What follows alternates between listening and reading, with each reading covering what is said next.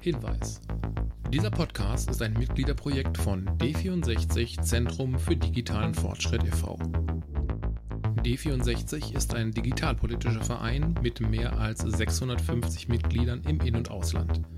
Die Mitglieder von D64 sind in ihren Meinungen, Ansichten und politischen Einstellungen vielfältig. Sie vereinen und identifizieren sich mit den Grundwerten Freiheit, Gerechtigkeit und Solidarität, auch in einer digitalisierten Gesellschaft und wollen soziale, ökologische, technologische und politische Entwicklungen mitgestalten. Die in diesem Podcast getätigten Aussagen und geäußerten Meinungen stehen nicht stellvertretend für die Meinungen und Ansichten aller Vereinsmitglieder und sind auch nicht als offizielle Standpunkte des Vereins oder seiner Organe zu verstehen.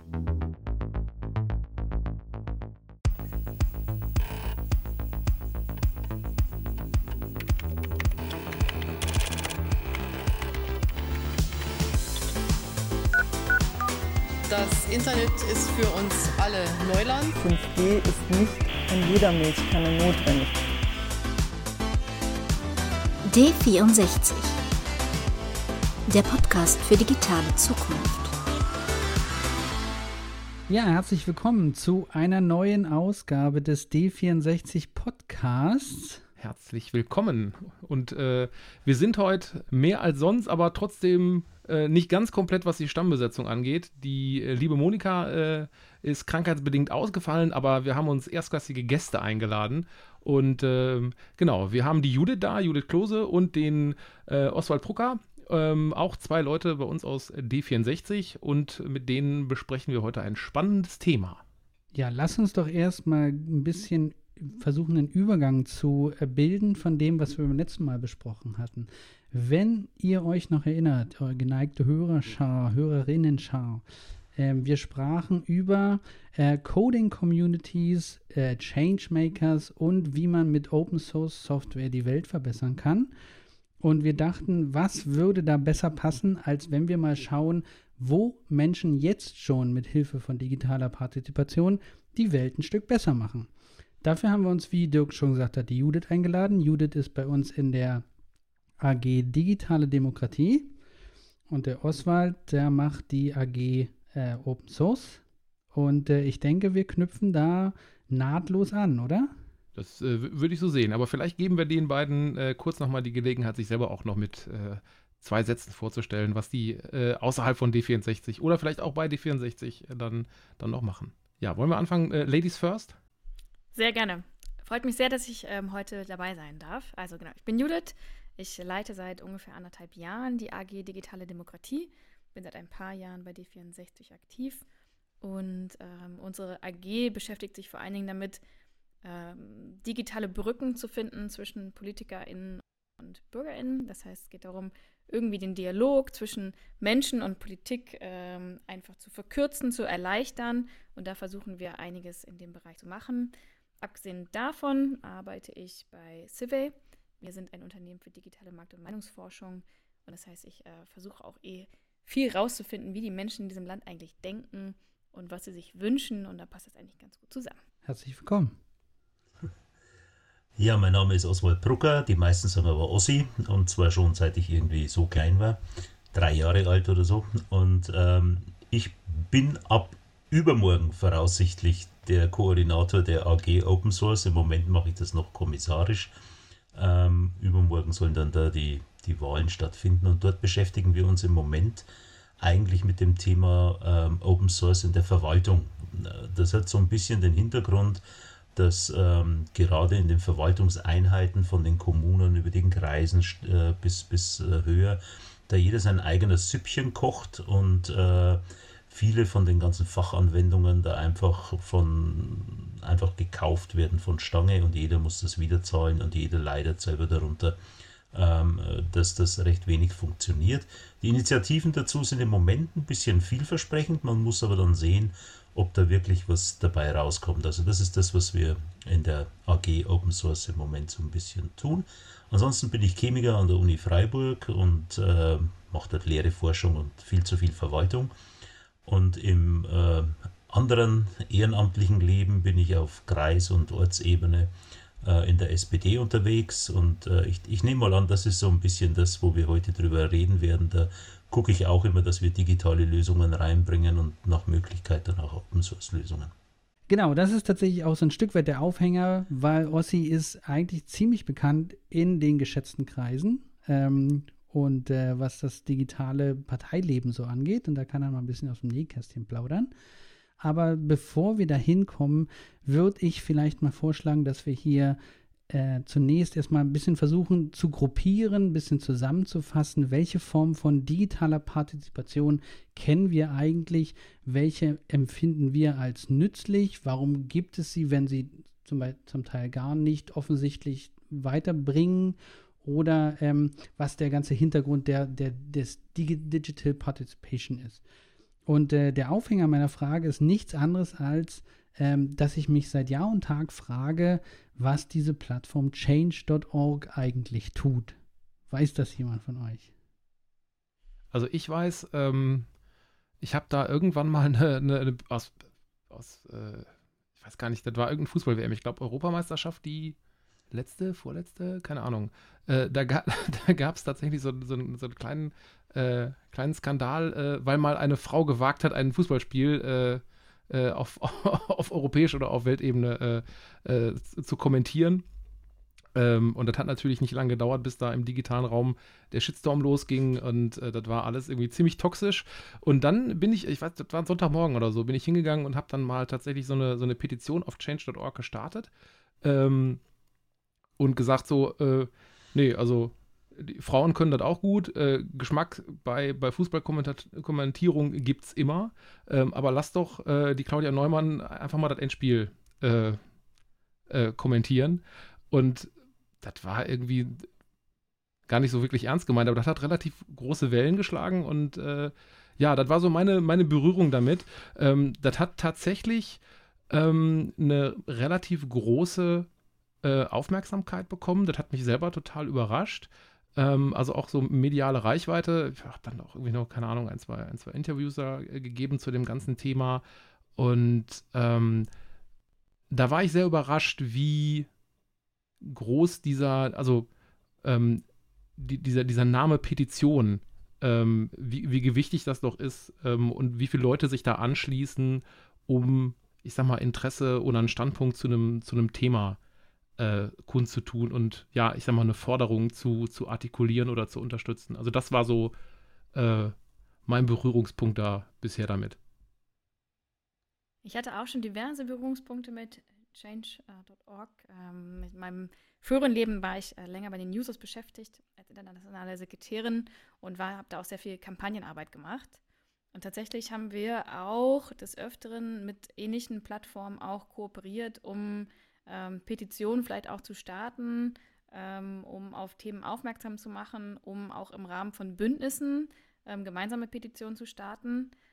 Ich muss sagen, ähm, es hat natürlich den Vorteil, dass es halt ähm, politische Partizipation auf sehr niedrigem, einfachem Niveau ist. Man muss einfach im Endeffekt nur seinen Namen eingeben, ähm, muss quasi das dann einfach bestätigen per E-Mail und äh, schon hat man das Gefühl, etwas für Politik und für seine Anliegen getan zu haben.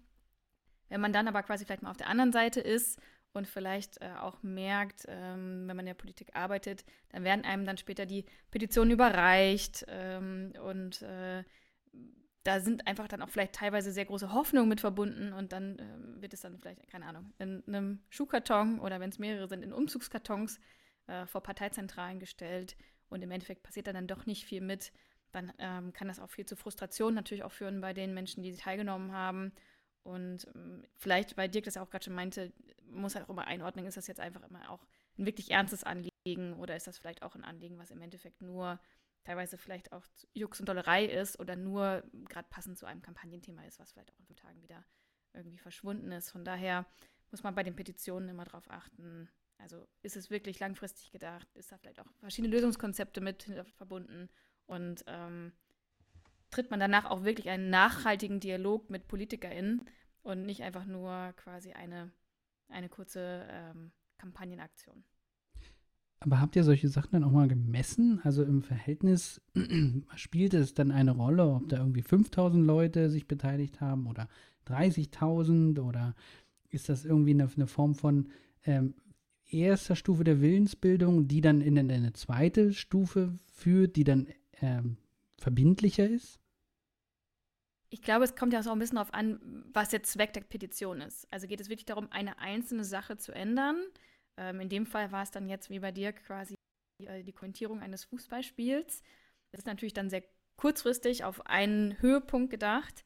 Wenn ich jetzt aber darüber nachdenke, dass irgendwelche Kampagnen, ähm, Petitionen rund um TTIP äh, gestartet wurden oder um größere Aktionen, dann dienen solche Petitionen ja oftmals eigentlich nur vielleicht der Möglichkeit für so einen Fotostand oder um quasi ähm, wieder weitere Medienberichterstattung zu generieren. Und ich glaube, das muss man irgendwie mitbedenken. Also geht es jetzt darum, wirklich ähm, die eine Sache zu ändern oder versucht quasi eine Organisation, eine NGO oder vielleicht auch eine andere Art von Gruppierung oder eine Einzelperson ähm, quasi mit dieser Petition einen Teil in einem Kampagnenbaustein äh, zu schaffen. Von daher ist es ein bisschen schwer messbar, weil nicht jede Petition ist irgendwie vergleichbar. Also ich habe das ab und zu schon mal mitgemacht, weil man muss ja nur geschwind klicken und seinen Namen eingeben. Ähm, seither kriegt man kriegt halt dann ständig E-Mails zu irgendwelchen Petitionen, bei denen man mitmachen soll. Ich habe so manchmal den Eindruck, da wird dann so eine Sau nach der anderen durchs Dorf getrieben, wenn ich das mal so formulieren darf. Und ähm, wenn man dann mal auf diesen Plattformen ist und sich da ein bisschen umschaut, hat man dann so ein bisschen den Eindruck, es sind auch sehr viele sehr, sehr, sehr, sehr ähnliche Petitionen. Also jeder startet dann so seinen kleinen Laden.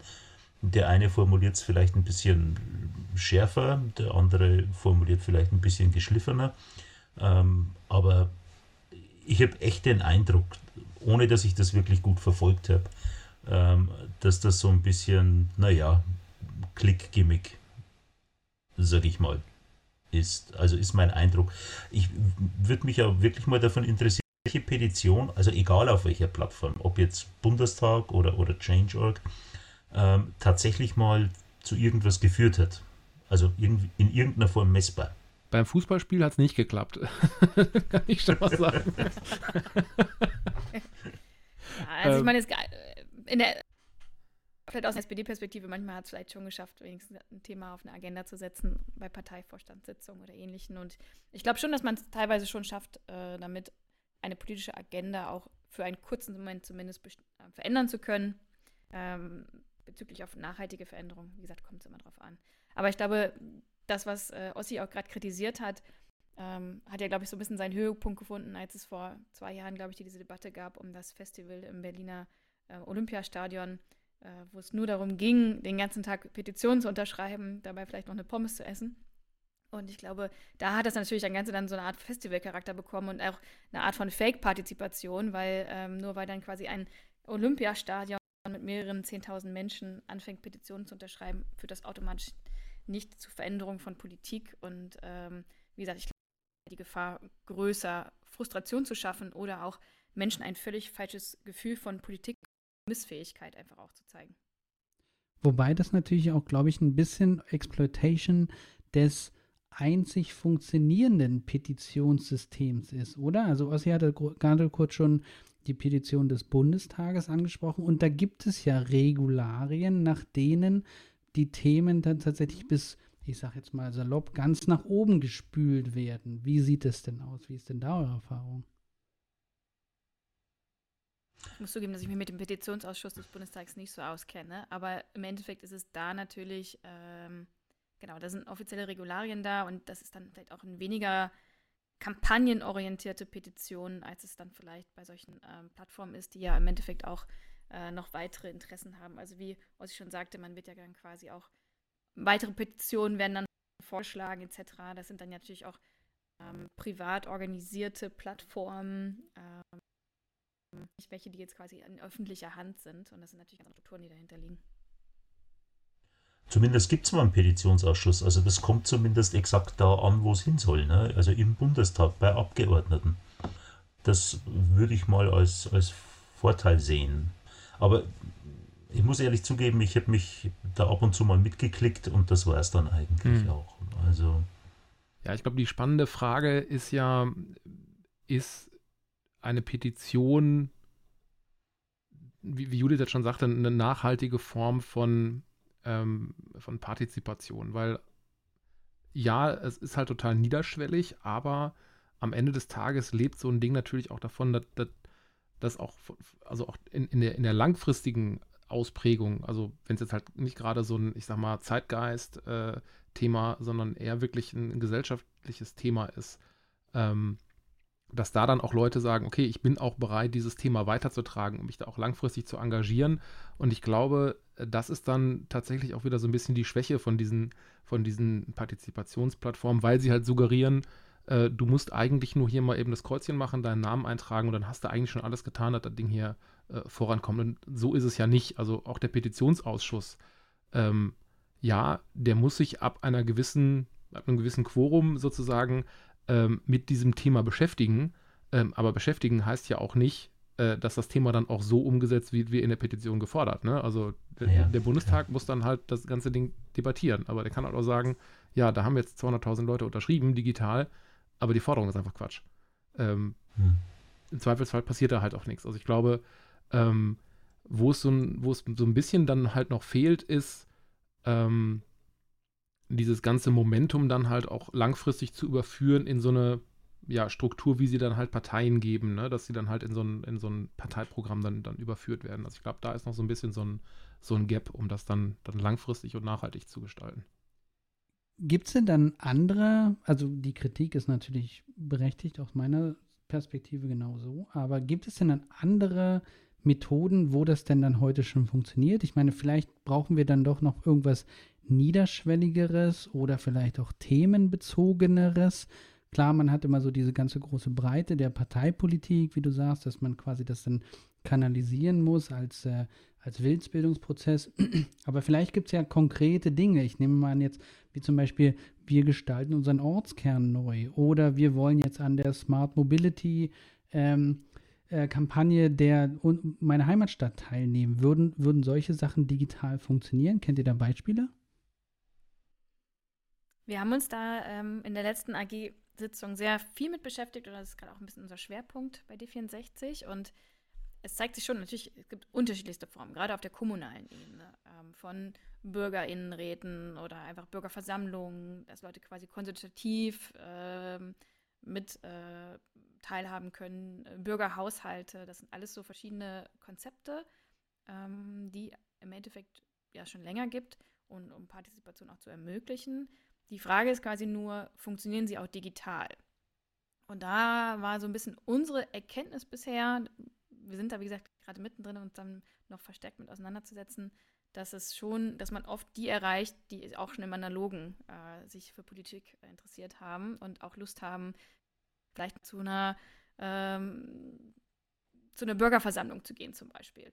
Ähm, oder es gibt einfach auch viele Konzepte, wo man sich Apps runterladen muss oder sich auf Plattformen anmelden muss. Das heißt, es sind immer sehr viele Hürden da, die, ähm, wo das Interesse der BürgerInnen schon sehr, sehr groß sein muss, um teilzuhaben. Und dann natürlich auch noch im Endeffekt auch ein großes digitales Verständnis dafür da sein muss, ähm, wie eigentlich dann die Plattform funktioniert, die App funktioniert, wie ich hier auch dann ähm, mich wirklich beteiligen kann.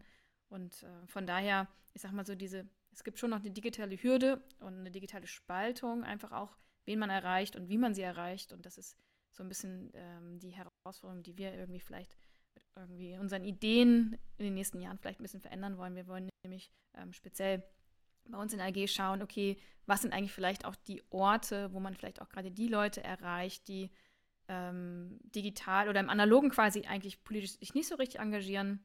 Aber wo sind die Orte, um sie anzusprechen, damit auch die Hürde gering ist?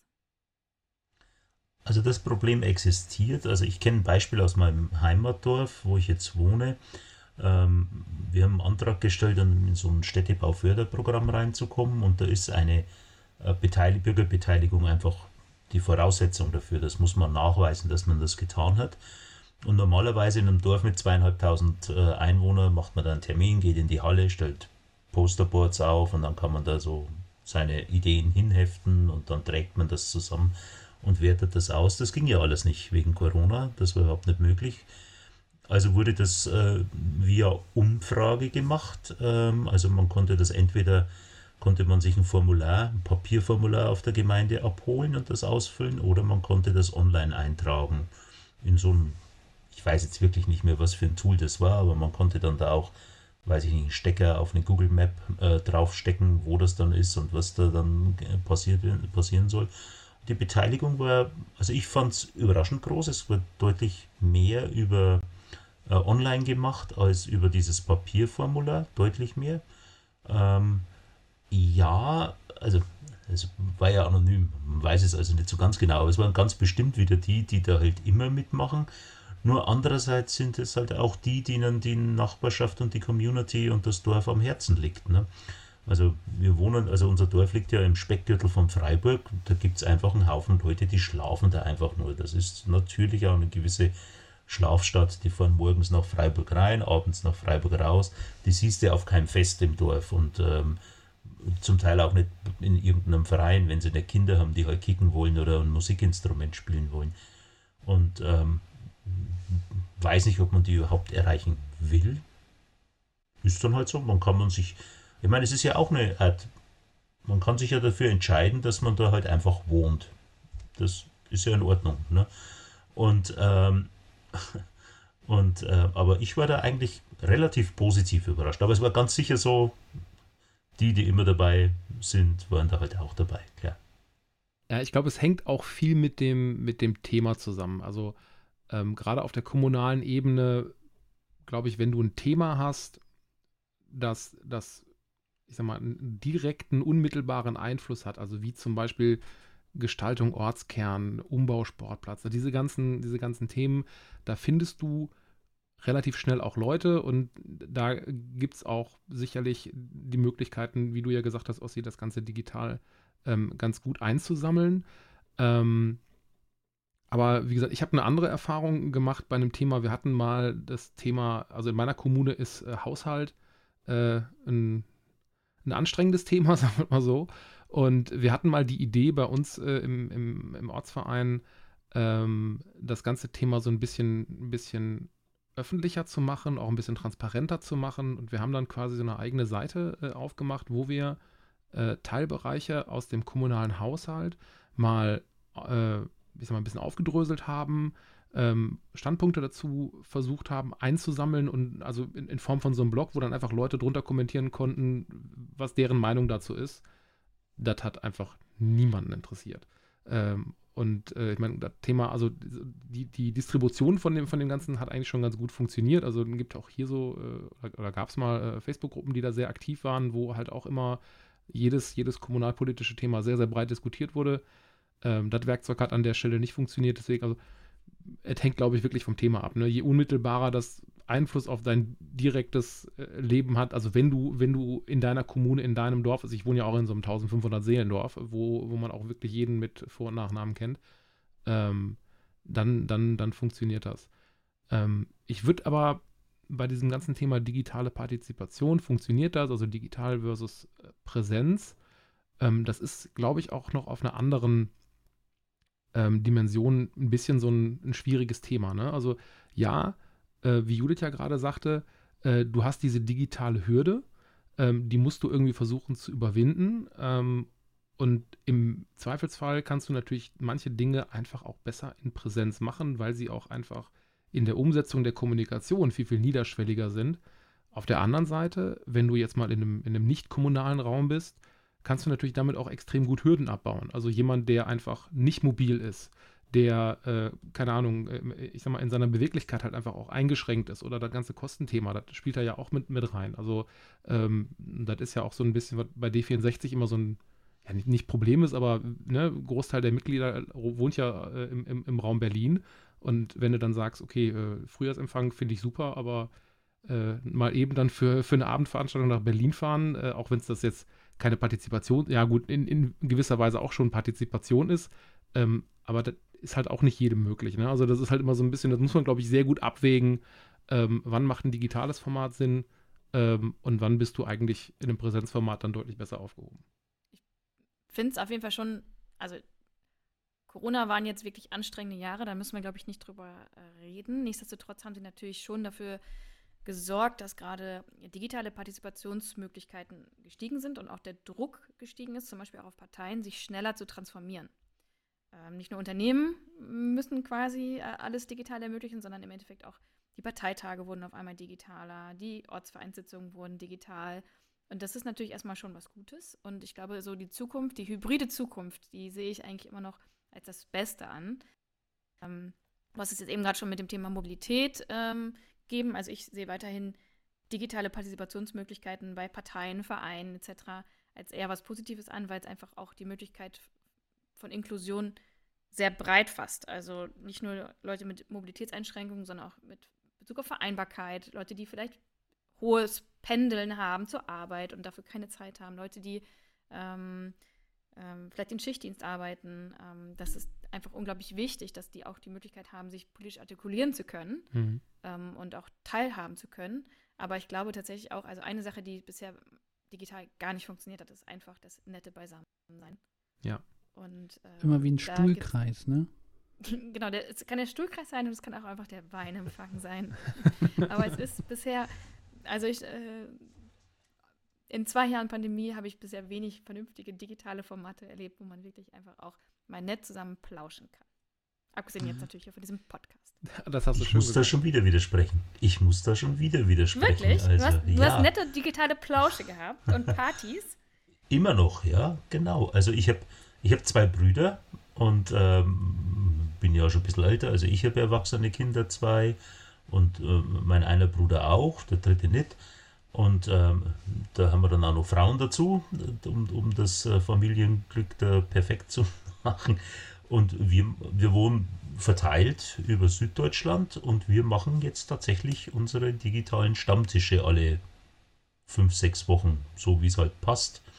Und was mir da am besten gefällt, das sind dann nicht nur wir drei Brüder, kennen uns lang genug, wenn man mal so, so will, ja, sondern da sind die, die jeweiligen äh, Kinder dabei und, und äh, tatsächlich ist eine nette Runde klappt mal besser, mal schlechter, wie es halt immer so ist, aber in der, in der Summe machen wir das weiter. Und wo es auch funktioniert, ich, ähm, ich meine, ich bin ja in einem SPD-Kreisverband tätig und das ist so ein ländlicher Kreisverband. Das heißt, von einem Ende zum anderen sind 70 Kilometer.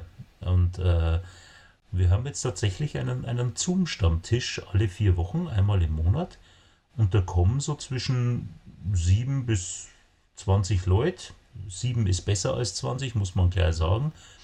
Und das sind hauptsächlich ältere Leute. Und die sagen halt, also wenn der jetzt im übernächsten oder im drittnächsten Ort um, um 19 Uhr wäre, um die Zeit gehe ich nicht mehr raus und fahre nicht mehr. Da bin ich zu alt dafür. Aber das machen wir. Ja. Und ähm, funktioniert jetzt seit, weiß ich nicht, deutlich über einem Jahr.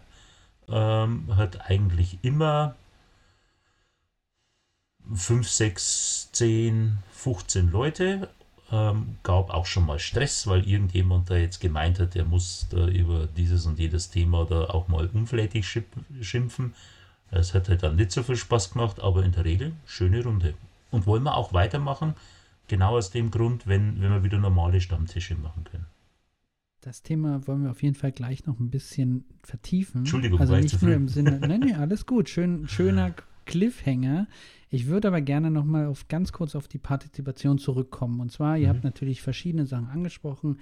Das Interesse, die Zeit, die eine große Rolle spielen, ob man sich engagiert und vor allen Dingen auch, ob man einen Mehrwert sieht. Aber und insbesondere bei politischer Arbeit gibt es ja sicherlich auch immer diesen Aspekt der ähm, des Expertentums. Also wie wie tief grabe ich mich in ein Thema ein, um wirklich eine fundamentale Entscheidung mittragen zu können. Ja, also wenn wir jetzt hm, nochmal die Petitionen nehmen, das sind ja meistens so plakative Themen, ob das jetzt Frauen die Endspiele äh, moderieren sollen oder nicht, aber das versteht man sofort. Aber wenn es jetzt ein komplexes Thema ist, was viel Einarbeitungszeit äh, verwendet, da, äh, benötigt, da gab es ja in der Vergangenheit, soweit ich mich erinnere, auch noch mal, auch noch schon Lösungen, wie der einst bei den Piraten genannt Liquid Democracy. Und äh, äh, Judith, verbessere mich, wenn ich falsch liege, aber es ging auch darum, dass man seine Stimme an jemanden weitergeben konnte, der sich mit dem Thema besser auskannte. Und vielleicht auch in Hinblick auf, auf Ossi, auf die Tatsache, dass da Leute in deiner Stadt nur schlafen, aber auch die haben natürlich irgendwie ein Interesse an örtlicher Infrastruktur oder die haben nur ein Interesse an, ja, was weiß ich, bestimmten Dingen, die für, vor Ort relevant sind. Gäbe es denn eine Möglichkeit der Partizipation, dass man seine Stimme quasi weitergibt oder irgendeine Form quasi kumuliert? Kennt ihr da was? Ja.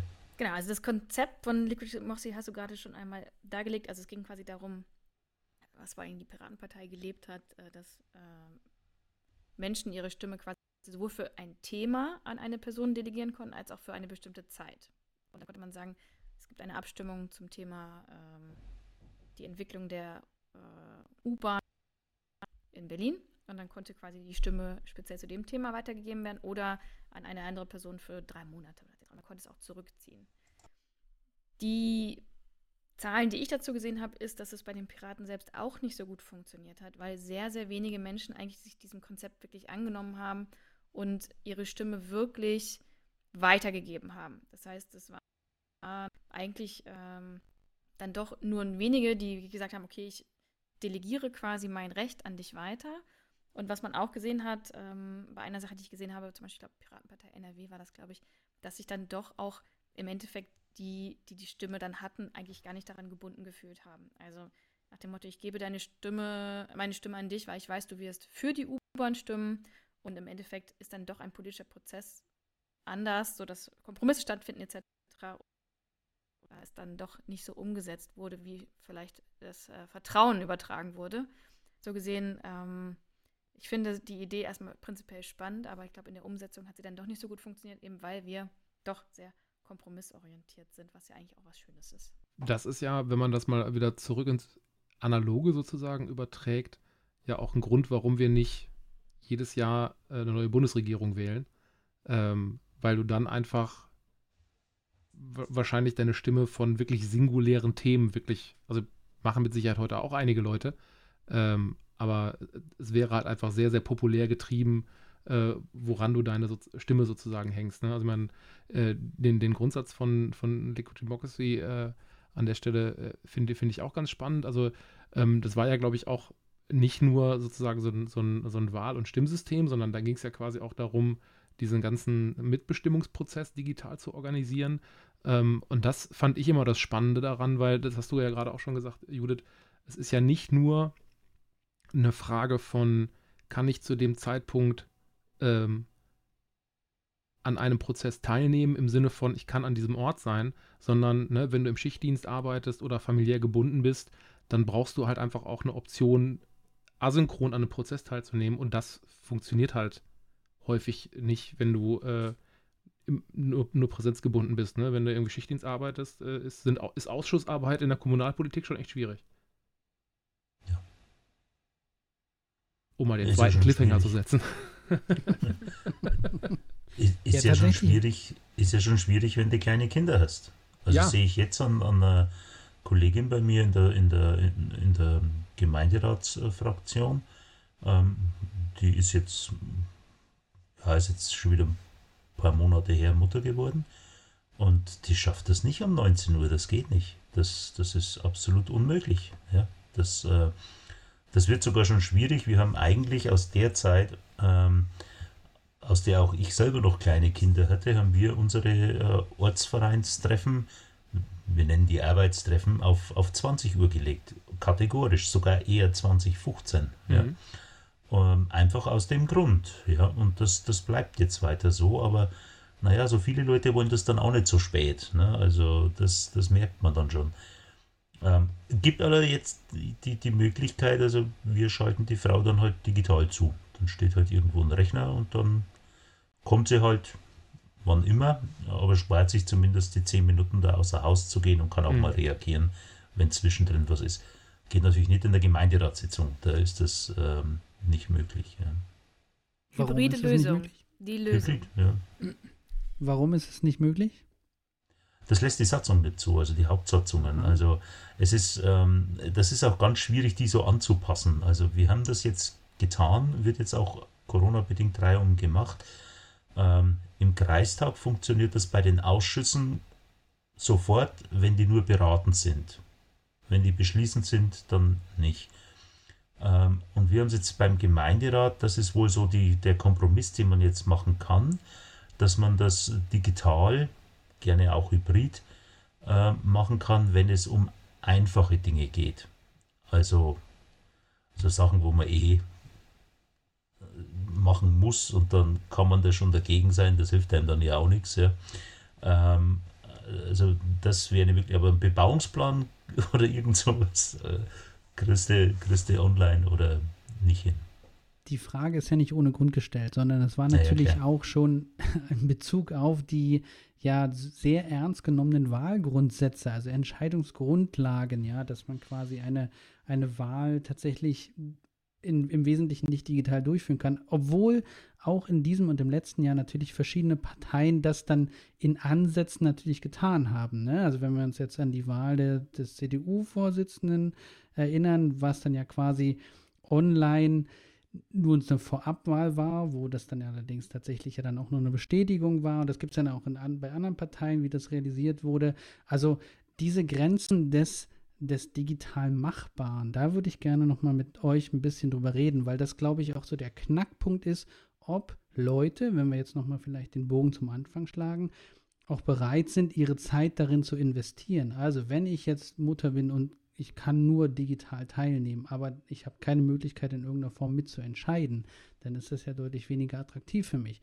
Also welche Möglichkeiten würde denn unser digitales Setup im Augenblick anbieten, um digital möglichst partizipativ zu sein und wo kommen wir an Grenzen? Grenzensatz immer dann, wenn man geheim abstimmen muss, oder? Die Geheimniswahrung. Ich meine, die meisten Sachen in einem Gemeinderat oder, oder was auch immer, auch in einem Parteigremium Gremium wird ja durch, ich sage immer Gremiumsgymnastik, Handheben, äh, durch, äh, durchgeführt. Ne? Also dann stimmt man halt, wer ist dafür, Hand hoch, wer enthält sich, wer ist dagegen.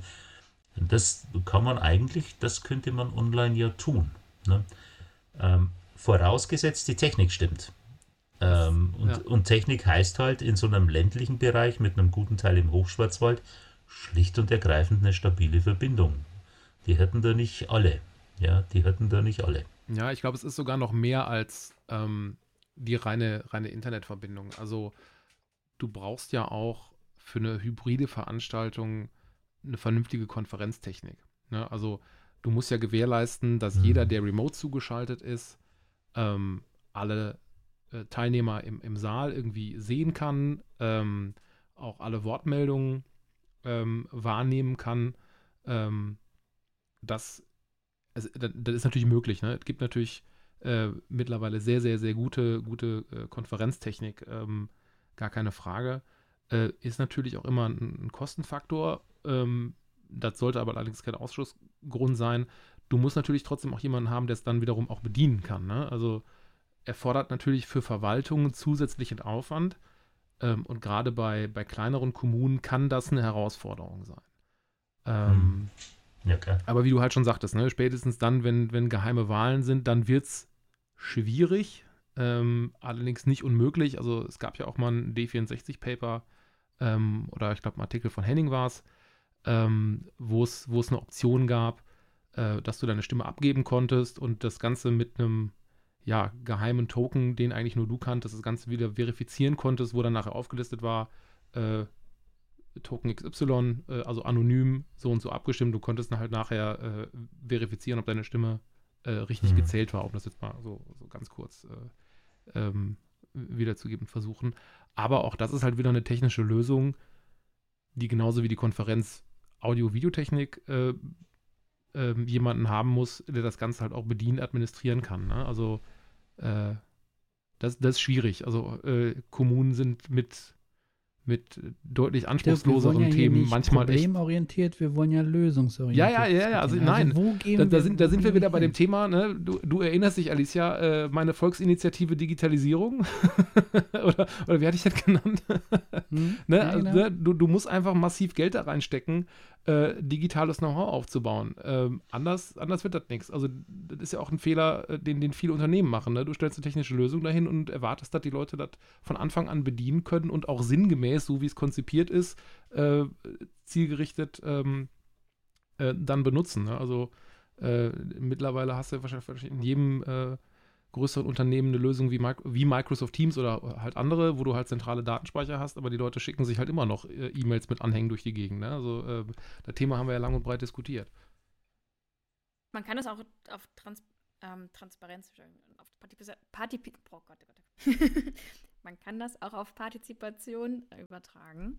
Ähm, also ich fand es bei Hennings Artikel eigentlich ganz spannend, den er äh, in der Süddeutschen geschrieben hat, dass es ihm wichtig ist, dass zum Beispiel diese ganzen ähm, Wahlsysteme, die vielleicht für Parteitage genutzt werden, aber vielleicht sogar vielleicht auch später mal wirklich für offizielle Wahlen entwickelt werden, eigentlich beim Bundeswahlleiter angedockt sind. Und das ist so eine Perspektive, die ich eigentlich auch sehr wichtig finde, dass man schaut, dass ähm, man wie so äh, Digital-Hubs hat oder etc., wo sich gerne Bundesländer, verschiedene Kommunen, keine Ahnung, zusammenschließen und Möglichkeiten finden, wie man quasi digitale Wahlen äh, sicher, datenschutzkonform, äh, ähm, möglichst hackersicher ähm, auch vielleicht schaffen kann, sodass quasi auch Kommunen sich das leisten können, auch lernen, damit umzugehen. Äh, Im Endeffekt dann auch die Daten, die Leute da vielleicht auch eingeben, dann quasi nicht bei Unternehmen vielleicht auch landen. Und ich glaube, das ist nochmal so ein Punkt, ähm, den ich auch ganz spannend finde, dass man sowas vielleicht auch in deiner, wie du die Volksinitiative Digitalisierung, vielleicht kannst du sie als weiteren Unterpunkt bitte aufnehmen. Dass man irgendwie sagt, auf, auf jeden Fall, ja. Äh, wir nehmen, wir versuchen irgendwie, keine Ahnung, wirklich so ähm, Partizipationshubs oder äh, Digitalisierungshubs in Bezug auf äh, Partizipation zu schaffen ähm, und wirklich auch coole Instrumente zu schaffen, die diese verschiedenen Kriterien auch erfüllen und äh, von denen sich dann Kommunen auch bedienen können. Also ich kenne von der SPD so ein System bei Parteitagen, haben sie das eine Zeit lang gemacht, mit so Tablets, wo man dann halt auch tatsächlich wählen konnte. Also das waren dann tatsächlich, weiß ich nicht, Delegiertenwahlen für den nächsthöheren Parteitag oder auch Kandidatenlisten. Und äh, sind sie aber wieder ein bisschen davon weggekommen. Und äh, ein Problem ist halt auch, das eine ist die Technik. Ähm, ich empfand das als super und super einfach und auch toll klasse, weil das Ergebnis liegt vor in dem Moment, wo der Wahlgang geschlossen wird und nicht erst, wenn Zählkommission 3 das halt mal durchgezählt hat. Ja. Und, I feel you, Ossi, I feel you. I feel Saarland. Zählkommission ist, äh, ist Parteipolitik in der Nutshell. ja, genau. Und, ähm, aber ich war dann da auch als Delegierter. Ich fand das klasse. Neben mir saß halt ein anderer Delegierter, der hatte halt schon den Siebener vorn dran und der hat den, den also im Prinzip habe ich für den abgestimmt, das muss man mal so sagen. Ja, weil der, der hatte das nicht hingekriegt. Ich weiß auch nicht, der drückte dann immer so fest drauf, als müsse er da einen echten Schalter drücken. Das hat aber dann das System irgendwie nicht gewollt und es war schwierig. Also geheim war diese Wahl nicht mehr. Ja, gar nicht. Ja, obwohl das eigentlich mit dem Tablet leichter geheim zu machen war, als dann wie jetzt wieder mit normalen Stimmzetteln. Man sitzt ja doch recht eng beieinander. Ähm, aber das hat eigentlich einerseits funktioniert, andererseits ähm, ist die Technik das eine, die, die Fähigkeiten derer, die da abstimmen, das andere. Und naja, man will ja da nicht nur die Leute, die jetzt so damit gar kein Problem haben und sowieso begeistert juchzen, wenn es digital ist, sondern man will ja einen Querschnitt der Bevölkerung, zumindest in der Volkspartei, ja, wenn man den Anspruch erhebt. Und ja, dann sollen auch die mitmachen. Und ich habe das auch gemerkt in diesen digitalen Ausschusssitzungen äh, vom Kreistag, da war das halt genauso. Da haben sich manche Leute echt schwer getan. Ja, ja ich klappe halt mein Notebook auf, werfe das, was war es, WebEx an ärgere mich über WebEx, wie man das auch pflichtgemäß tun muss. Und ansonsten funktioniert das schon. Ja. es wurde ja auch besser, also es ist, ist schon so, ja. Aber manche hatten da echt ihre Schwierigkeiten und weiß nicht, wie man die mitnimmt. Also die müsste man ja zwangsschulen, die wollen das ja nicht. Ja, also ich weiß gar nicht, ob es da Zwang braucht, aber du musst halt jemanden haben, der sich wirklich mal die Zeit nimmt und das einfach üben, ne? Das ist halt also digital kommunizieren, ne, mit, mit Videokonferenz. Ja, du musst einfach ein paar Dinge wissen, ne? Also hm. du brauchst ein paar technische Skills, das ist das eine, aber auch, ähm, auch als Teilnehmer, ne? Dieses, dass man sich selber stumm schaltet, wenn man gerade nicht redet. Das also bei meinen Kollegen können das auch einige nicht. Also auch nach zwei Jahren, wo wir bei uns in der Firma fast, also nur 95 Prozent der Termine remote machen. Ähm, selbst da mhm. ist das nicht selbstverständlich, dass sich Leute stumm schalten. Ähm, und darüber hin, also ich meine, wenn du jetzt anfängst, digital, also eine, eine Veranstaltung zu moderieren in einem digitalen Raum, das ist ja nochmal was ganz anderes. Ne? Und ja, äh, da bin ich wieder bei meiner, bei meiner Volksinitiative. Ne? Du musst den Leuten diese, diese, dieses Know-how vermitteln und du musst da ähm, du musst da Zeit und Geld für aufwenden. Ähm, also äh, das Thema, für die, die die letzte Folge noch nicht gehört haben, Volksinitiative, das klingt jetzt so ein bisschen äh, volkstümlich. Ich hatte damals den Vergleich aufgemacht, äh, dass es ja irgendwie in den, in den 50er, 60er Jahren, äh, als diese Familienbildungsstätten und äh, diese ganzen, äh, dieser ganze dritte Bildungsweg äh, massiv aufgebaut wurde, da ist halt unfassbar viel Kohle reingepumpt worden, aber halt auch mit einem Erfolg. Und das müsste man einfach für, für die äh, Digitalkompetenzen halt eigentlich heute auch nochmal machen. Also daher kam dieser, dieser Begriff ähm, äh, Mich erinnert ja fast eher ein bisschen an die Bildzeitung mit ihrem ja, ja, ja genau, diese, diese namliche Nähe, äh, die, die Vielleicht, entsteht da natürlich. Äh, kannst halt, du eine Kooperation mit der Bild schaffen. Was haltet ihr denn von der Umbenennung in Generationenvertrag Digitalisierung? Das klingt herrlich die, inklusiv. Kann ich sofort um unterschreiben. um mal vielleicht nochmal auf die, vielleicht so eine abschließende Frage zu dem Thema der digitalen Partizipation. Also grundsätzlich haltet ihr das Thema Partizipation sicherlich, wie ich gehört habe, für wichtig und digitale Wahlen aber auch für machbar, richtig? Also früher oder später. Wenn das Know-how existiert, dann ist das definitiv eine ähm, Möglichkeit, digital partizipativ zu sein und Anteil zu nehmen, oder? Ja. Ich sag mal so, wenn die systemimmanente Verletzung der Wahlgrundsätze nicht zu umfangreich ist, dann kann ich in bestimmten Formen damit leben. Also ähm, meine äh, Stimme bei einer Bundestagswahl digital abzugeben, das kann ich mir ehrlich gesagt nicht vorstellen. Ähm, bei, ich sag mal, internen ähm, Geschichten wie einem ähm, wie einer Kreisdelegiertenkonferenz äh, von, von, einer, von einer Partei, wo alle sagen, okay, wir sind damit einverstanden, aber wirklich dann halt auch alle, ne? in dem Moment, wo einer sagt, nee, also ich, ich bin schon überfordert, das Tablet hier anzumachen, ähm, dann, dann bitte halt nicht. Also das sollte Konsens sein, dass man sagt, ja, wir sind uns bewusst, dass es hier Einschränkungen in den Wahlgrundsätzen gibt. Ähm, wir vertrauen dem System, was dahinter steht, und das sollte möglichst gut sein.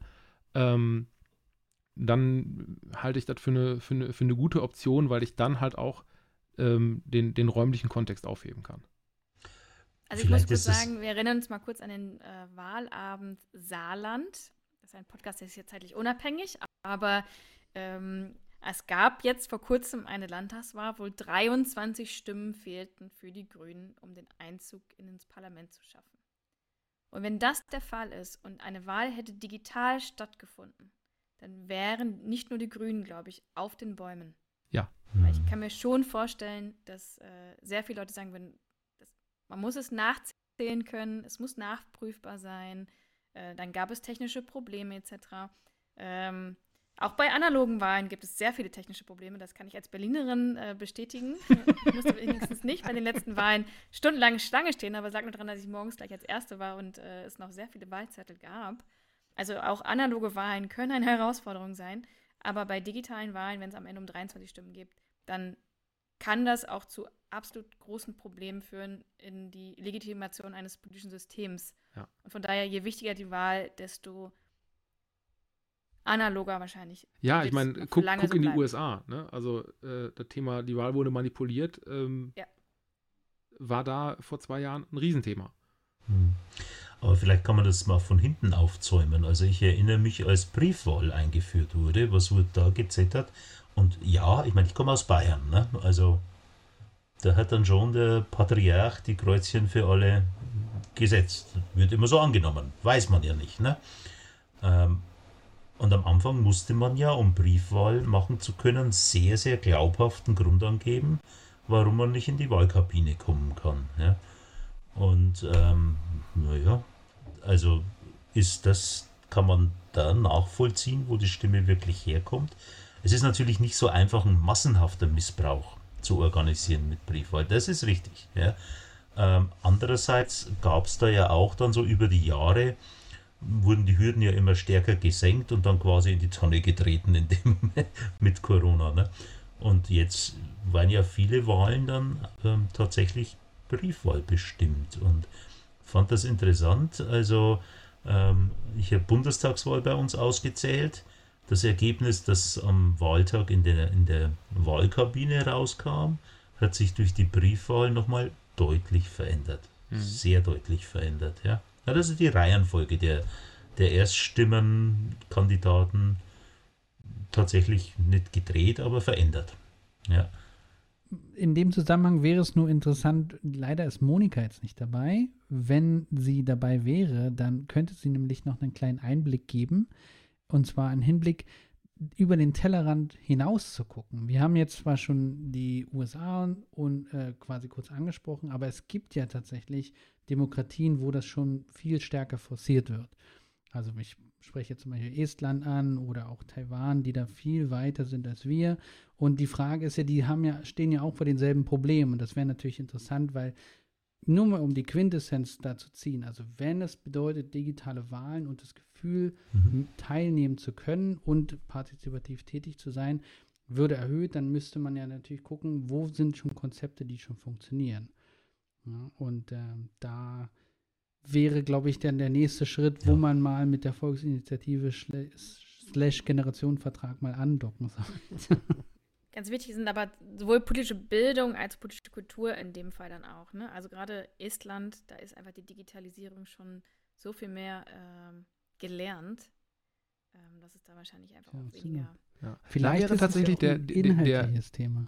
Blick aus dem Inneren ähm, wirklich spannend. Ne? Also von die Außenwahrnehmung ist, die sind halt total digital. Ähm, was mich interessieren würde, was aber wahrscheinlich schwierig rauszukriegen ist, wie viele Leute gibt es da trotzdem, die sich durch die, durch die digitalen äh, äh, Formen dann trotzdem abgehängt fühlen. Ne? Also weil auch in Estland gibt es 75, 80-Jährige, die vielleicht nicht so äh, digital affin sind.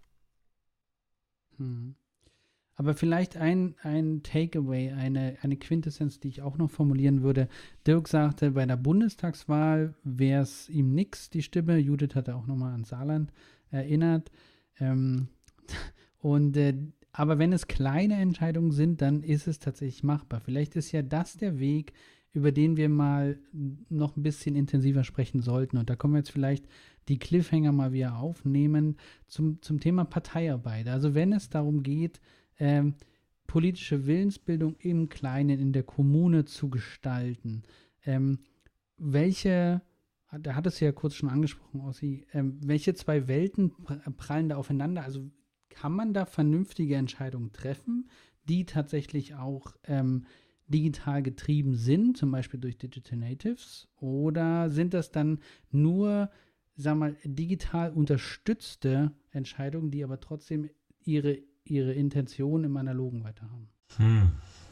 Also digital unterstützt, würde ich so sagen. Also ähm, wenn, ich, wenn ich auf der kommunalen Ebene bleibe, also richtig mein, mein Ortsverein, also mein Ortsverein hat elf Mitglieder.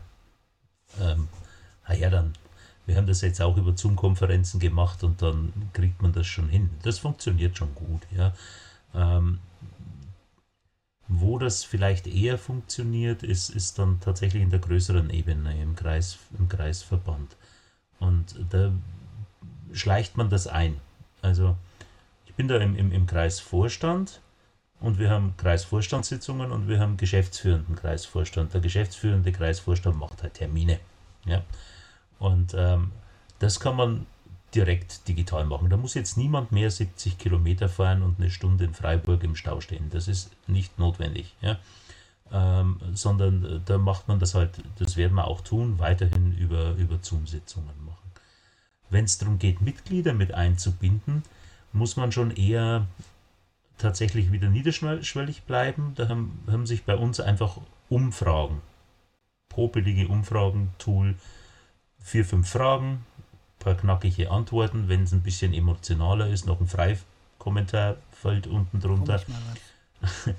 ähm, äh, ja, vor allem muss man, vor allem muss man dann Zeit haben, das auszuwerten, ne? weil die, die, die Häkchen, die zählt das System, ja, mit den, mit den Textkommentaren. da muss man dann halt selber ran und die gruppieren oder irgendwie versuchen übereinander zu bringen. Wie viele sagen jetzt sowas wie, das ist brutal schwer. Also da, da bringt man auf jeden Fall, das kriegt man objektiv selber nicht hin. Deswegen ist das andere einfacher. Fakt ist aber auch, dass es eigentlich nur so ein bisschen, habe ich den Eindruck, auch ähm, ja, Candy für die Mitglieder, weil, naja, meistens ist das Ergebnis ziemlich klar. Ne? weil man dann halt schon auch die, die ganz schwierigen Themen da gar nicht so macht. Aber es ist trotzdem, ein, ein, also die Leute fühlen sich an der Stelle tatsächlich mitgenommen. Das ist tatsächlich so. Ja? Und ähm, es gibt ja viele, die, die, die wollen sich jetzt auch nicht, so wie ich, mit einem fasten zweiten Halbtagesjob da, da einbringen, sondern die wollen jetzt nicht nur ihre Mitgliedsbeiträge zahlen, sondern die wollen da auch mal irgendwie ein bisschen was gefragt werden. Und die finden das auch ganz gut. Und der eine oder andere, wenn es da kein Freifeld-Tool, äh, äh, Textfeld gab, ähm, der schreibt dann halt auch mal eine E-Mail hinterher. Ne? Und ja, E-Mail ist dann das zweite. Das ist halt doch das allererste Kommunikationsmittel. Ne? Also wie erfahren die Mitglieder von dieser Umfrage? Man schickt ihnen eine E-Mail. Das ist schon, also fast, ist ja, E-Mail ist ja mittlerweile fast schon analog, ja, oder? Bei vielen das, emotional den gleichen Stellenwert wie ein Fax, ja. Das nimmt man gar nicht mehr so als digital. Ja, genau. ähm, bloß nicht das Gesundheitsamt werden. Ja, ja. Gottes Willen, ja.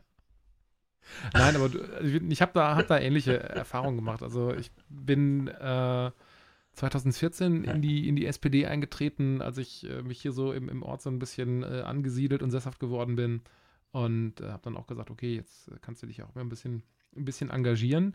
Ähm, und das war dann halt wirklich äh, so die, die, die Story, kommt ein Digital Native in Ortsverein. Ne? Also äh, du hast dann irgendwie angefangen, äh, hm. mal zu, zu Terminen zu gehen, äh, zu Vorstandssitzungen, zu Fraktionssitzungen und äh, hast dann irgendwie gefühlt gab es für, für jedes Problem eine digitale Lösung. Ne? Also, ähm, aber du hast halt auch hart gemerkt, wie wenig dann auch einfach zurückkommt oder wie, wie, wie du da Leute einfach komplett überfährst, ne? weil du mit deren bisheriger Arbeitsweise äh, kom komplett brichst. Also ähm, das, das war schon, äh, war schon ein bisschen, ein bisschen schwierig. Da war, ähm, äh, hatte ich manchmal so, den, so ein bisschen den Eindruck, äh, dass so eine WhatsApp-Gruppe das höchste der Gefühle ist in so einem Ortsverein. Äh, also das funktioniert. Ähm, also diese, diese kurzfristige äh, asynchrone ja. Kommunikation über Messenger, das hat sich mittlerweile doch ganz, ganz gut etabliert.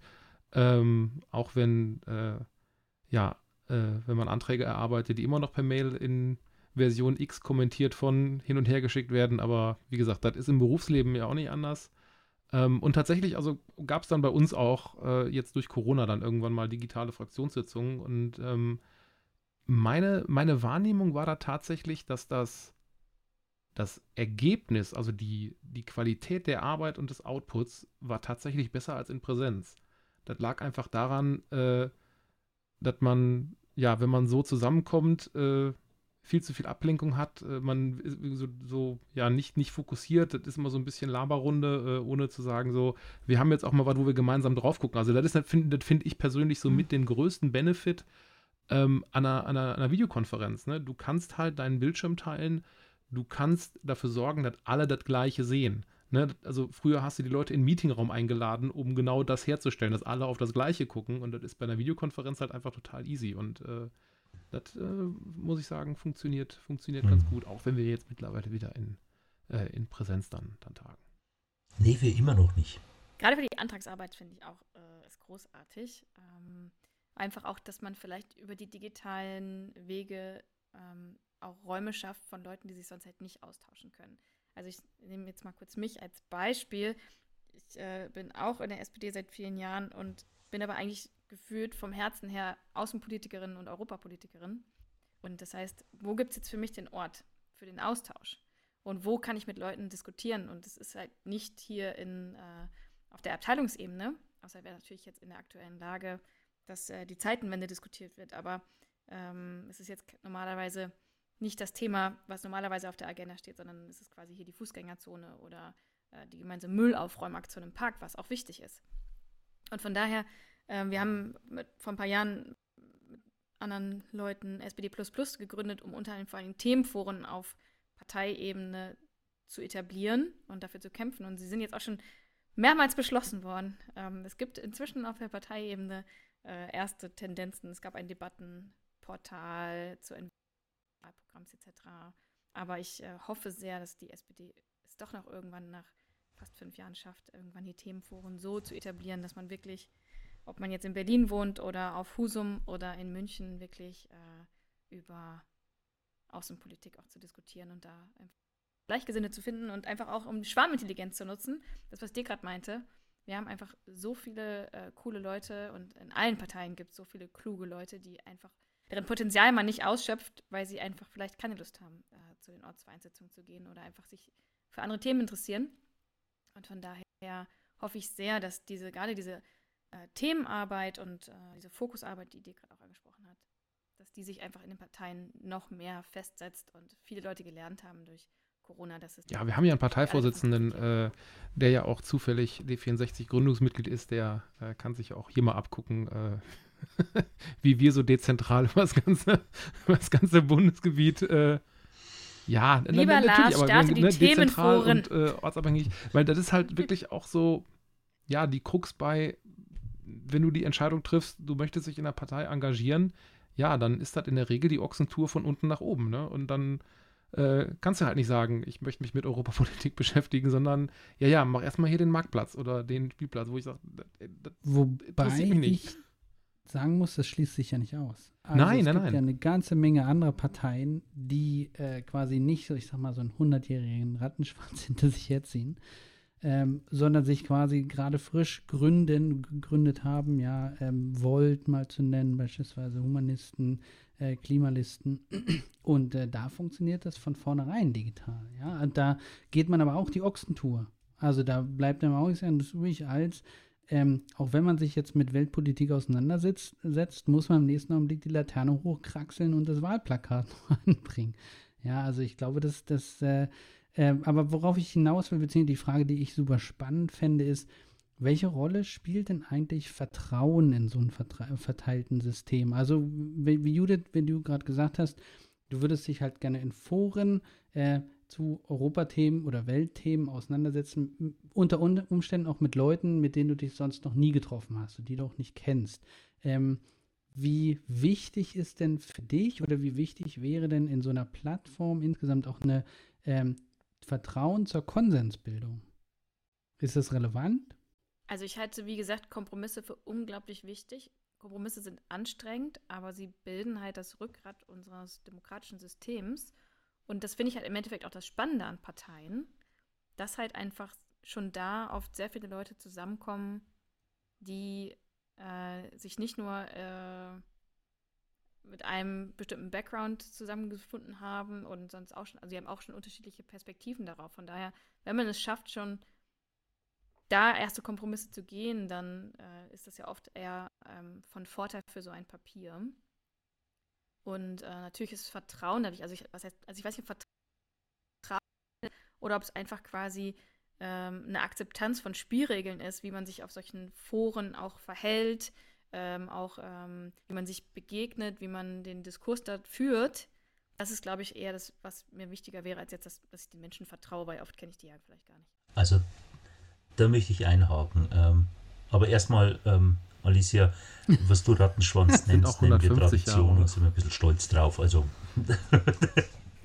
was die entscheiden das kommt, noch mit. Das kommt, das kommt dazu. ähm, also, dass das geht, glaube ich, das sehen wir an unserem Verein, oder? Also, ich habe hier Paper geschrieben mit Leuten, die ich nie im Leben gesehen habe. Und, und ich meine, ich habe euch drei zum ersten Mal jetzt im, äh, in Weißrode getroffen bei der, äh, bei der Superklausur. Ja, genau. Und zig Dinge vorher online gemacht. Ja. Manchmal noch nicht mal, noch nicht mal über so eine Videokonferenz, die ja so eine Art äh, äh ja, sich kennenlernen oder sich kennen äh, bringt, sondern einfach über, über, man schreibt halt miteinander an so einem Papier. Ne? Und das funktioniert schon. Ja. Ähm, das andere, was bei diesen, also ob das das Debattenportal war oder jetzt oft auch in der SPD diese roten Netze, ist halt immer diese, äh, wie sagt man, 90-9-1-Phänomen. Da gibt es so 90 Prozent, die machen da gar nicht mit oder konsumieren vielleicht 9 Prozent. Die schreiben da schon mal was rein und sagen mal was zu dem Thema und 1 Prozent ist da unterwegs ohne Ende. Und ich habe so den Eindruck, das Debattenportal hatte ja seine Themen, ja, und da hat halt jeder irgendwas reingeschrieben. Ja, da hat irgendwas, was damit überhaupt nichts zu tun hat, nur einfach irgendwas. Also das muss dann auch tatsächlich ziemlich knallhart moderiert werden, habe ich den Eindruck. Ja. Klar heißt es dann wieder, das wird zensiert, aber nö, wenn das Thema jetzt Außenpolitik ist, dann ist das Thema Außenpolitik, vielleicht ist das Thema sogar, äh, weiß ich nicht, Russland oder, oder, oder, oder Afrika oder ir irgendwas, ja. Ähm, aber dann, dann, dann kommt ja der Nächste daher und jetzt hat der, der Spiegel geschrieben, da ist jetzt wieder keine Führung und das stimmt doch nicht und da müssen wir, und darum geht es ja gar nicht. Ne? Und äh, also das, das ist etwas, wo ich dann auch keine Lust mehr auf das Debattenportal hab, hatte und äh, auch vergessen habe, wie es heißt. Ich habe jetzt gewartet, dass du das sagst. hm.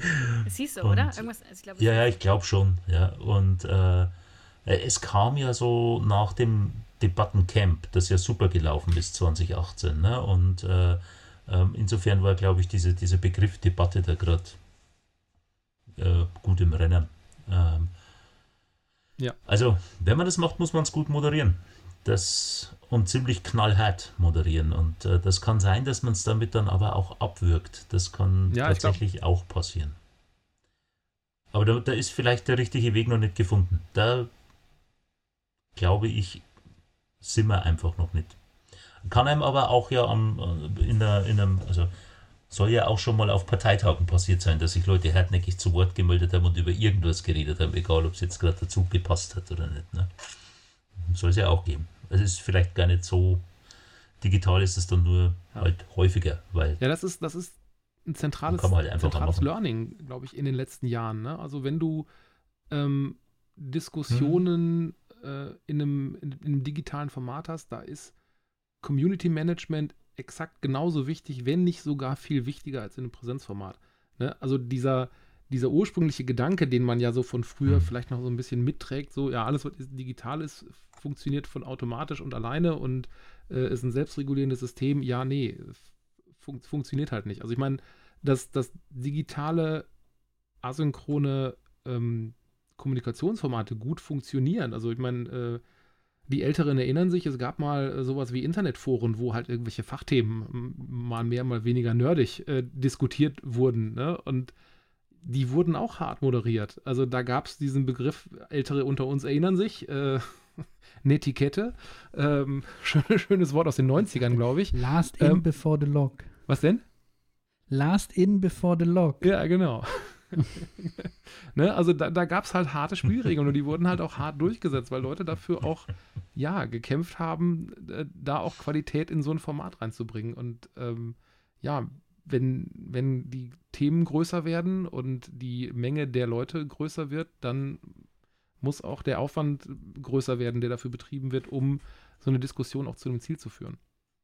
Ich finde es das super, dass ihr dieses Thema schon ähm, quasi für mich beantwortet habt. Meine Frage ging nämlich noch mal in eine ganz andere Richtung und ich wollte eigentlich von euch wissen, wenn man sich eben nicht mehr vor Ort trifft oder nicht mehr die Möglichkeit hat, sich gegenseitig kennenzulernen und zu vertrauen, welche Rolle spielen denn dann Informationen, die einfach ungefiltert reinkommen? Also stellt euch vor, irgendjemand hat die super Ahnung von irgendeinem Thema, zieht die Leute mit und plötzlich ähm, ist man da auf einer, auf einer Linie, die man vorher gar nicht gedacht hätte. Also welche, welche Rolle spielen Fake News beispielsweise oder quasi auch Lethargie? Irgendjemand ist so aktiv und ballert immer ein Thema in den, in den digitalen Diskurs rein und man hat dann irgendwann keine Lust mehr, sich damit auseinanderzusetzen. Dann sagt man hier jetzt, dann kriegst du halt deine Abstimmung, aber wir sind, dann, dann ist halt auch durch und eigentlich will man es nicht.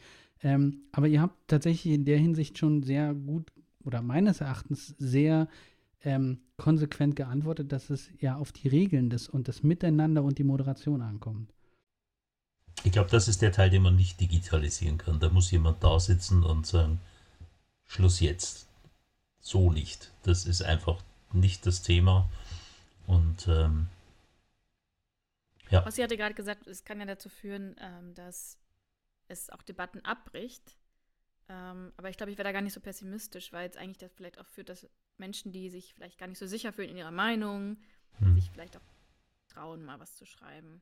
Ähm, oder ähm, genau, nicht Angst haben, dass gleich der Shitstorm auf der Plattform auf sie überbricht, äh, ja. wenn ähm, das Ganze moderiert ist und ähm, auch quasi Pöbeleien unterbunden werden. Vielleicht ist es alles auch eine riesige gesellschaftliche ja, Lernkurve. Die fragen zum Beispiel, welche Rolle müssten dann in der Zukunft zum Beispiel False Balancing, äh, äh, also solche Effekte, ja, wie, wie kann man sowas abfedern im Diskurs? Ähm, weiß ich nicht, wüsste ich jetzt keine Antwort drauf, aber vielleicht habt ihr noch eine, eine Idee, ähm, wie so ein Diskurs quasi noch sicherer auch online gestaltet werden kann. Ich glaube, False Balancing da brauchst du dann nicht nur jemanden, der moderiert, sondern sich in dem Thema halt auch auskennt und halt äh, sowas auch erkennt. Also das erleben wir ja tagtäglich äh, im, im Journalismus, ne? dass das False Balancing betrieben wird, einfach weil, weil du erkennst, derjenige, der da gerade den Artikel geschrieben hat, äh, kennt sich mit dem Thema scheinbar nicht wirklich gut aus, ähm, wenn man ihm mal zugute hält, dass es keine Absicht ist. Ne? Also äh, um einfach eine Debatte zu befeuern, äh, wo eigentlich gar keine Debatte stattfinden muss. Aber äh, wie gesagt, in, in ähm, digitalen Formen politischer Partizipation musst du, glaube ich, jemanden haben, der dann an der Stelle auch moderiert und sagt, die Quelle ist nicht vertrauenswürdig, das ist äh, vielleicht nur eine, eine, eine Randmeinung, ähm, beziehungsweise ne, im, im, Idealfall ähm, arbeitet das die Gruppe natürlich auch dann raus. Sehr cool. Vielleicht kann man ja auch sowas mit gelben Oh, ja, sehr plakativ. Ja. sind wir wieder bei der ja, tatsächlich mussten wir auch so ein bisschen die Kurve kriegen. Ja, wir sind ja jetzt schon ziemlich fortgeschritten. Mich würde jetzt vielleicht zum, zum Abschluss noch so ein bisschen, die, mich treibt noch die Frage um, wie sieht sie denn jetzt aus, die partizipative Gesellschaft? Also, was muss unbedingt dabei sein? Wie muss sie gestaltet sein? Wo ist sie eigentlich eher fehl am Platz? Und Quintessenz und deswegen auch wieder unseren Forderungskatalog zu schließen. Was muss die Partei, äh, sorry, was muss die Politik jetzt leisten? Was muss die Ampel leisten, um mehr Partizipation zu ermöglichen? Naja, also äh, eigentlich, was wir gesagt haben, Partizipation muss hybrid gestaltet sein, weil es werden das nicht alle digital machen wollen und manche wollen auch nicht in die Turnhalle zur Veranstaltung gehen. Das ist dann so die andere, die andere Richtung. Und ähm, was man halt schon mm, merkt, ist, also der, der Erklärungsbedarf wird immer höher. Was auch daran liegt, dass die Themen immer komplexer werden. Ja? Also es gibt ja auf den allermeisten Themen keine so ganz einfache Antwort. Ja? Ähm, und ähm, das macht es dann schon auch ein bisschen schwierig. Ähm, und ich glaube, man muss tatsächlich halt dann die Leute, die die Debatte einfach nur kaputt machen wollen, einfach auch gnadenlos rauswerfen. Und aus der Halle genauso wie aus dem, wie immer das Forum heißt. Ja, ähm, das äh, muss leider so sein. Also ähm, Zerstörung ist zwar auch eine Form der Partizipation meinetwegen, aber und äh, ja, nicht jeder kann sich jetzt ganz arg geschliffen ausdrücken und manche wählt da auch ein bisschen eine, einen härteren, härteren Umgangston, aber es gibt halt schon einfach Grenzen. Und ähm, ich glaube, da sollte man auch nicht zu viel Angst Vielleicht haben, dass man mal jemanden zu früh rausschmeißt. Um wieder. oh ja, richtig. Richtig. Also nach, gerne nach der Judith. Also von. Achso. Wie, wie war das? äh, mir wäre, glaube ich, auf jeden Fall auch wichtig, dass es einfach sehr versucht wird, immer nachhaltige Konzepte zu machen. Also, dass man vielleicht Plattformen entwickelt, wie gesagt, die irgendwie bei der öffentlichen Hand angesiedelt sind und die viele, viele Menschen quasi auf diese Plattform auch schult, sodass quasi auch Hürden abgebaut werden, ähm, dass es da unterschiedliche Konzepte geben kann und jede Kommune kann sich dann ihr Konzept auch aussuchen, was zu ihnen passt, zu ihren Zeiten, zu den Moderationsfähigkeiten, zu den Kosten, aber dass quasi da eigentlich wir wegkommen vielleicht von diesen eine Million Modellprojekten und hier nochmal was entwickelt und da nochmal was entwickelt und hier mal eine App. Und keiner mhm. weiß eigentlich mal, wo man jetzt teilnehmen kann.